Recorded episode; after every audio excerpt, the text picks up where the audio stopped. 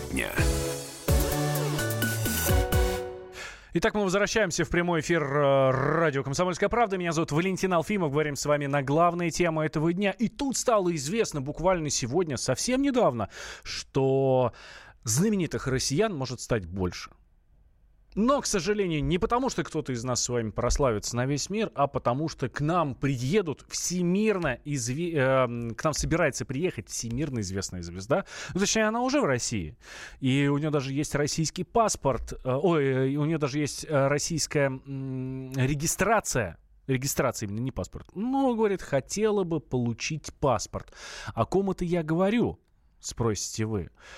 А, и здесь да ладно, не буду вас томить. Арнелла Мути, та самая итальянская актриса Арнелла Мути, рассказала журналистам о своих русских корнях. Он говорит, у меня русские корни, у меня бабушка с дедушкой из Петербурга. Даже не прабабушка, а бабушка с дедушкой. Вот. И говорит, хочу иметь российское э, гражданство. Тут спектакль у нас э, стартует «Хрустальный дворец», и там Арнелла Мути исполняет роль императрицы Анны Иоанновны. И, кстати, говорит там по-русски, это э, роль на русском языке. Вот. И говорит, подам заявление на получение российского гражданства. Я резидент России, говорит она. Прописана в Москве.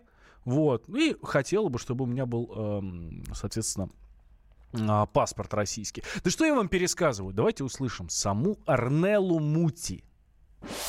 Я резидент России. И у меня есть регистрация в Москве. У меня пока нет гражданства, но я приезжаю сюда при первой возможности. И да, я бы очень хотела российское гражданство. Вот. Внимание, вопрос. Вот, ах, отличное сообщение нам Дмитрий написал. Шикардос, нам бы еще Милен Фармер. А, почему бы нет? Почему бы нет? Давайте, друзья, а, следуйте примеру Дмитрия. Напишите нам, кому из зарубежных звезд вы бы дали российский паспорт.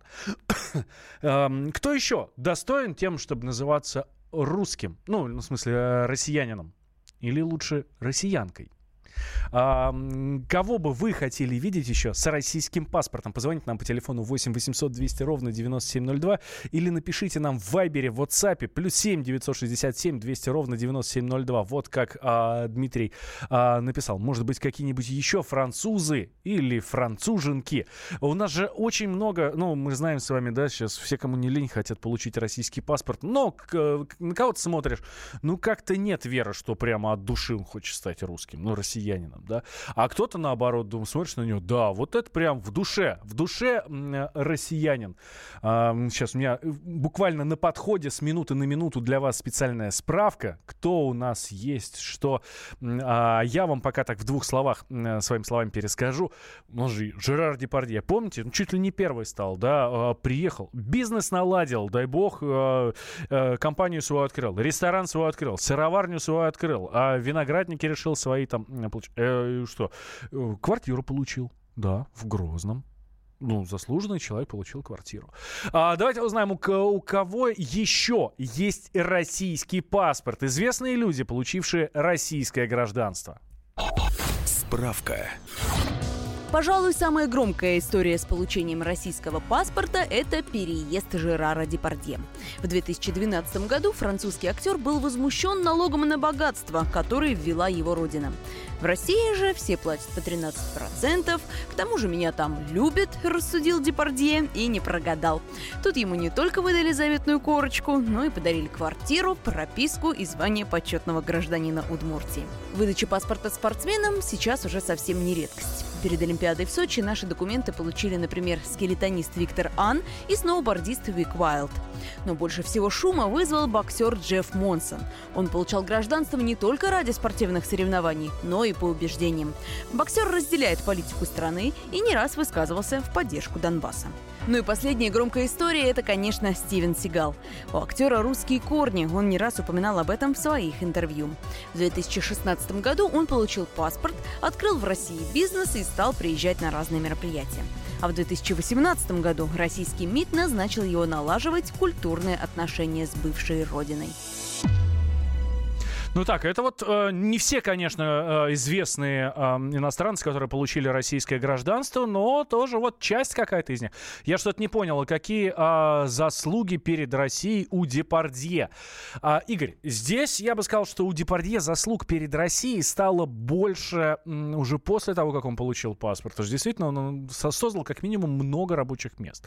Нелестный отзыв о нашей родине от Депардье не напомните? А, нет, не напомню, честно говоря. Пьеру Вудману надо дать паспорт. Ну, а зачем? У нас, мне кажется, с этим делом и так все хорошо.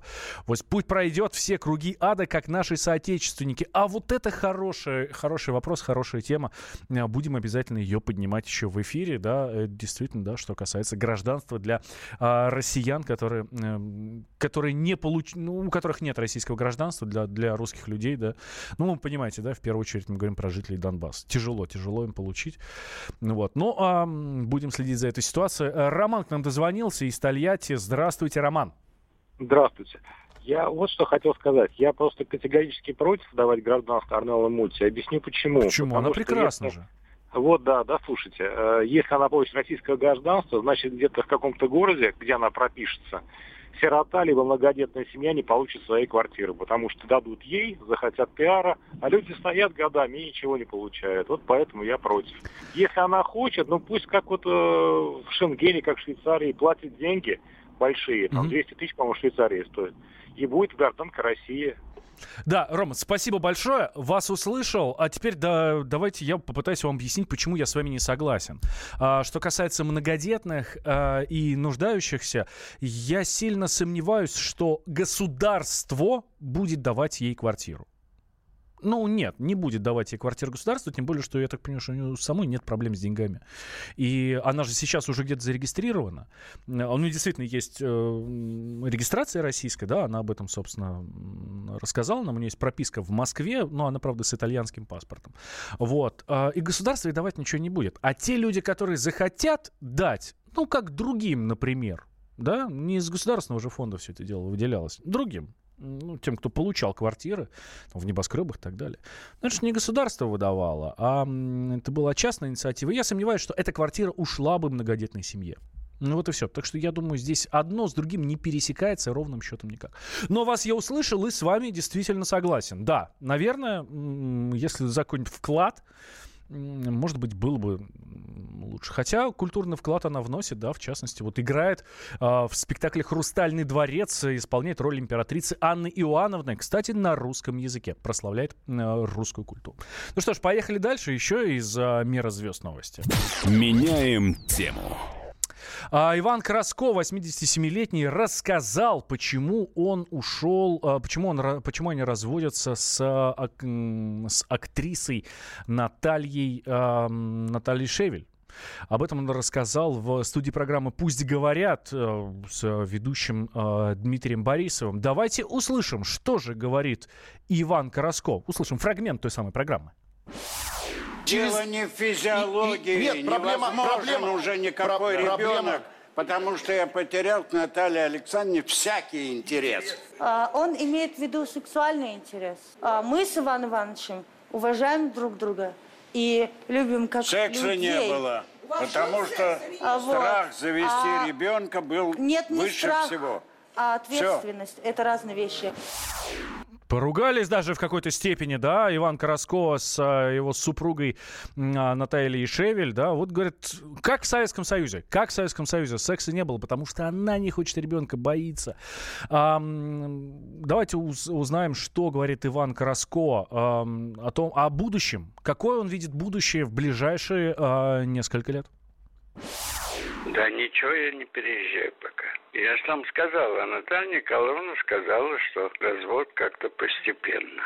И правильно сказала, это перефразировка анекдота, что Хайме, я слышал, твоя дочь замуж выходит. Да, как-то постепенно. Она э, собирается устраиваться, и это ее дело, конечно. Ну, у нее планы, у нее родственники есть в Израиле, ей очень нравится там все. А, о том, что это о молодой супруге, которая собирается уехать в Израиль. Ну, кстати, Иван Краско сам уже говорил, что собирается вернуться к своей предыдущей жене Наталье Вяль. А, а что говорит сама Наталья Вяль по этому поводу?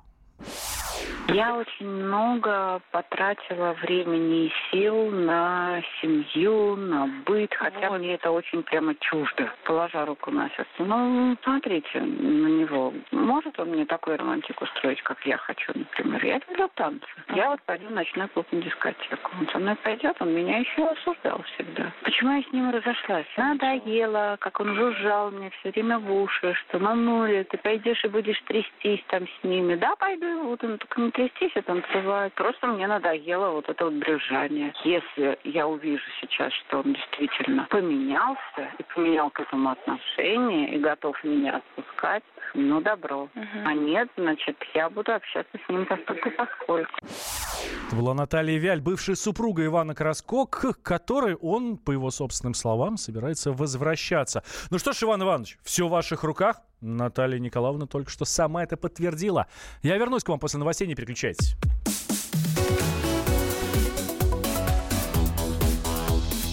Тема дня.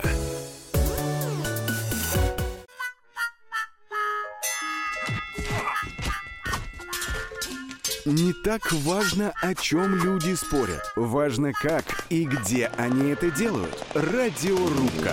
Самый беспощадный проект «Радио Комсомольская правда». По четвергам с 6 вечера по Москве.